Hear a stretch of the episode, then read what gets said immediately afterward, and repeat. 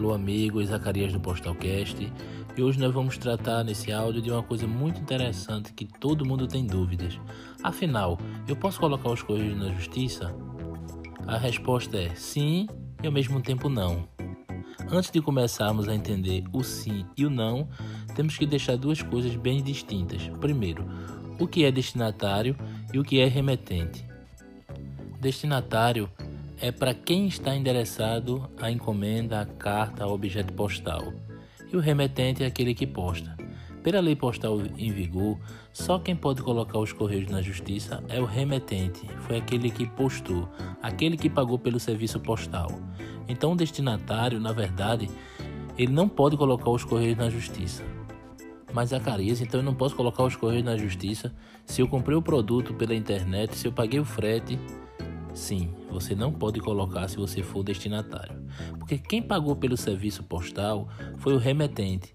Muitas vezes as pessoas compram pelo frete expresso, que geralmente vem pelo Sedex, mas na prática, na hora da postagem, a pessoa que envia, a empresa ou então a pessoa física, em vez de postar pelo Sedex, ele posta pelo econômico, ele posta pelo PAC.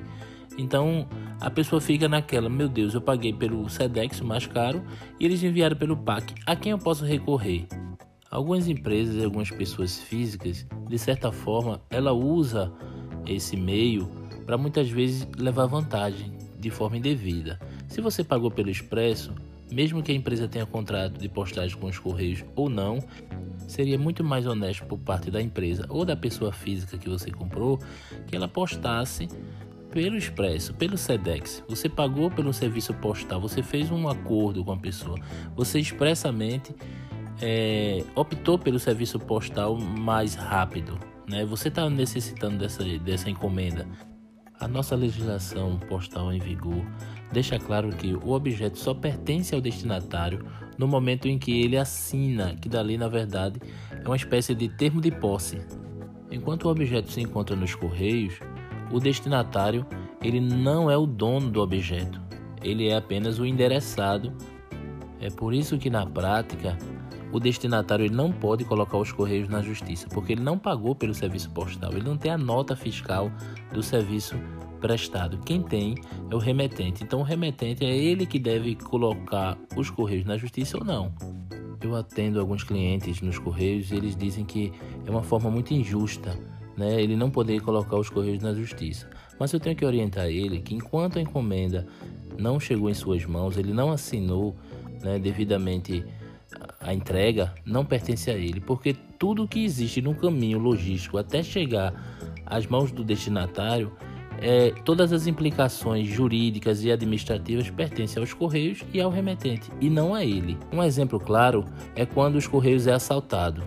Vira e mexe, os Correios é assaltado e quando as carretas são saqueadas, todos aqueles objetos postais eles são indenizados, então o destinatário ele não perde nada. Por isso eu aconselho sempre a você comprar por cartão de crédito e evitar o boleto bancário, porque dependendo de quem você compra, o cartão de crédito ele tem uma política de devolução muito mais eficiente, muito mais muito mais segura do que a forma de boleto bancário, porque dependendo da instituição que vai fazer essa devolução, cada uma tem uma política própria e os cartões de crédito geralmente são padronizados a forma de devolução e de estorno quando você ou desiste da compra por conta da entrega, ou quando você simplesmente quer devolver o produto porque não gostou, dentro da nossa legislação hoje do Código Consumidor, que dá esse direito ao consumidor de devolver o objeto porque simplesmente ele não gostou, então não atendia a necessidade dele.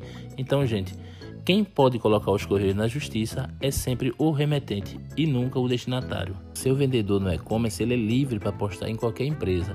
Os correios é apenas uma das empresas que presta o serviço de entrega. Então, os correios ele não tem o um monopólio das encomendas, ele tem apenas o da carta, que está lá na Constituição Federal, que fala que os correios é o operador logístico do Brasil, mas que ele tem monopólio sobre a postagem de cartas.